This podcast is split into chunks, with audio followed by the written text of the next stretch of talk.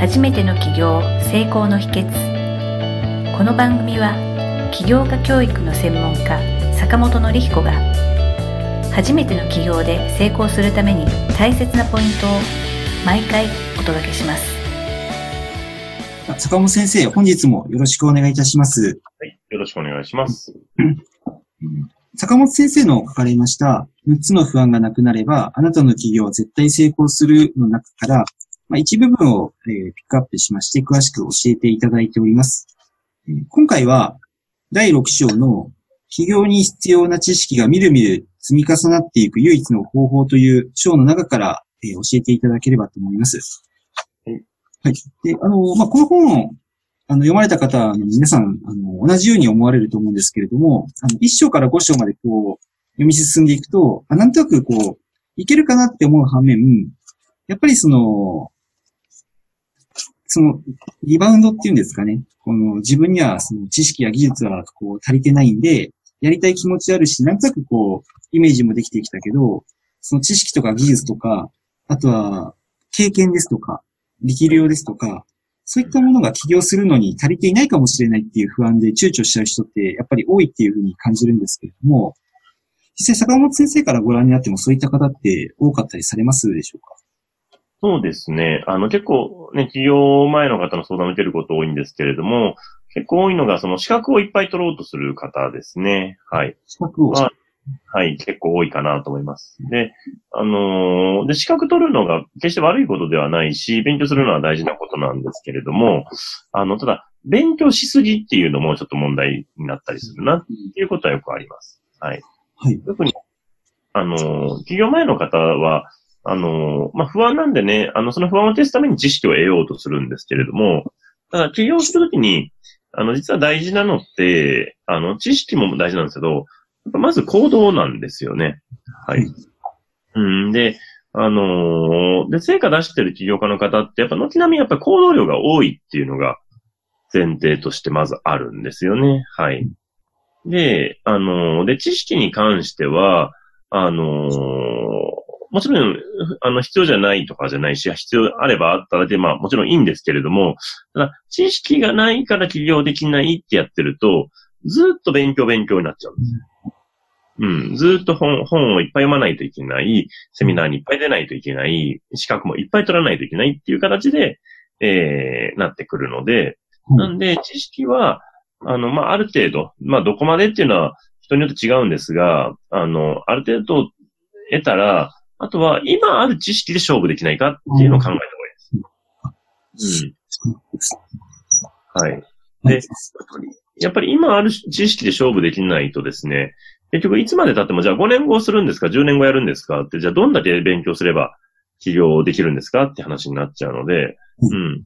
で、あのね、人によっては高校生で起業しちゃう子とかもいるんですけど、あの、例えば、えー、ね、ちょっと前に話題になった女子高生のなんか社長さんみたいなああ、ありましたね。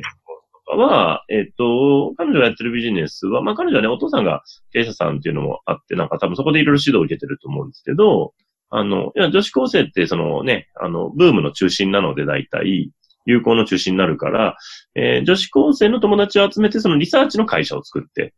で、うんそういう化粧品会社とかね、おおもちゃの会社とか、お菓子の会社とかそういったところから、えーリサーチを受け取って女子高生にアンケートを取って、生の声とか、えーアンケートを聞いたりとか、ね、試供品を試してもらったりとかして、それでデータを提供するっていう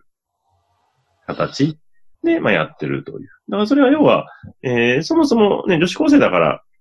知識も能力も借りられてるんだけども、自分たちの持ってるリソースを、今、あるリソースを活かして起業するとそういう形になったっていう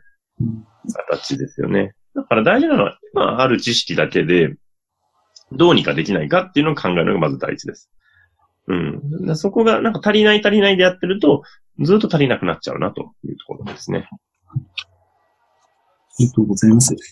あの、実際に、あの、まあ、例えばその、資格が必要なしものもあると思うんですけれども、はい。えっ、と、何でしょうかね。その、今ある知識って、人それぞれ、あの、持ってるものが違うと思うんですけれども、はいはい。えっ、と、その、知識が、今ある知識で、こう、何かできることを探すっていうのって、すごく今お話聞いて、あ、すごく大事なことというかですね、逆にそれでやってみてからいろんな知識を得た方が、なんか学びが深いのかなっていうような印象を受けたんですね。はい。座学だけで学ぶよりも、なんかこう一回やってみて、うまくいくかどうか別として、はい。やってみて学んだ後の学びってすごく深くなるのかなっていうイメージがあるんですが、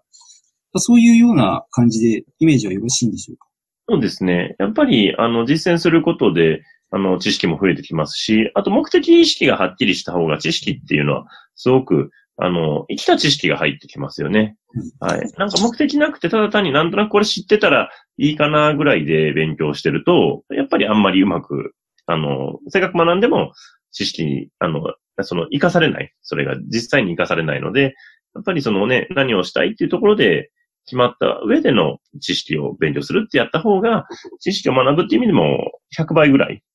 効果は高いかなっていうところですよね。はい、そうですね。うん、一方で、ちょっとこれはね、ひょっとしたらいるかもしれないなっていう想像の話なんですけれども、はい。あの、慎重な人って、あの、知識が足りないからもっと勉強しなきゃと思ってなかなか二の足踏めないで、なかなか起業に至れないっていう人はやっぱりいる、はい、と思うんですね。で、その方にとっては今のお話ってすごく、あの、大きな学びになったと思うんですけれども、一方でその、じゃあ、何でもかんでも、とにかく今、エイヤでやっちゃえみたいにこう、その、全く真逆のタイプの人も中にはいると思うんですね。勢いだけで何でもやっちゃおうとか。まあ、それってすごくいいことだと思うんですけれども、はい、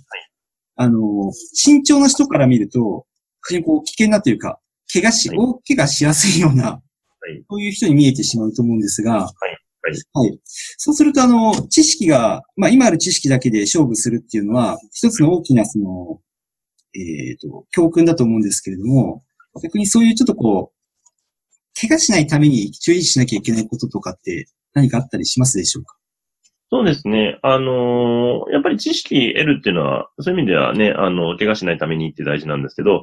大事なのは自分がやろうとしてることに対して、えー、どういう問題があるのかをちゃんと明確にするってことですね。あの、実際書き出してもいいと思います。こんな問題、ね、自分が行きたいと思ってるゴールに対して、えー、何が課題なのか、何が壁になってるのか。それを、えー、解決したら、それが達成できるのか全部。そこをちゃんと全部書き出してみて、でそれに対して全部解決策を自分で考えられるかどうかですね。うん。で、解決策も別に、あの、自分で解決するっていうのが、まあ、人に聞くとかでもいいわけですよ、別に。あ、なるほど。うん、あこの問題だったら、この人が解決のスペシャリストだから、その人に頼もうとかでもいいわけですね。はい。はい。うん、っていう形で問題をちゃんと明確にして、でそれに対する、えー、回答を全部持って出せるかというところ、解決策を。うん。で、それが、えー、事業をやってくれたら非常に大事な能力になってくるので、うん。はい。あの、そこの、まあ、問題予測と、その解決策を出すっていうところですね。これをしっかりされると、まあ、慎重派の方もいいですし、あの、えいやと勢いでする方も、えー、それを出す訓練をしておくと、非常に、あの、怪我することなく、大きな怪我することなく進んでいくことできるかなというところですね。あ、そうですね。なんかこう、なんか目の前、目の前に、例えば書き出した時にはその書き出した紙の中に、あの、自分、今の自分の持ってる経験とか知識だけで解決できることと、そうじゃ、そうじゃないことは、誰にそれを依頼したら、それが解決できるかっていうのは、紙の上で全部明確になって、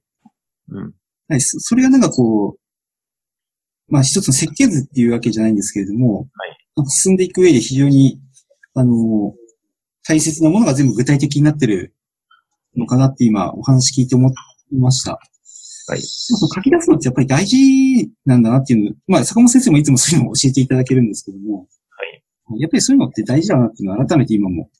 思いました。大事ですね。あの問題とか不安を感じてるんであれば、何に不安を感じてるのかっていうのを、箇条書きでバーっと書いて、書き出してみるのがいいんですよね。まあ、ノートでもいいですし、パソコンで、まあ、メモ帳とかに書いてみてもいいんですけれども、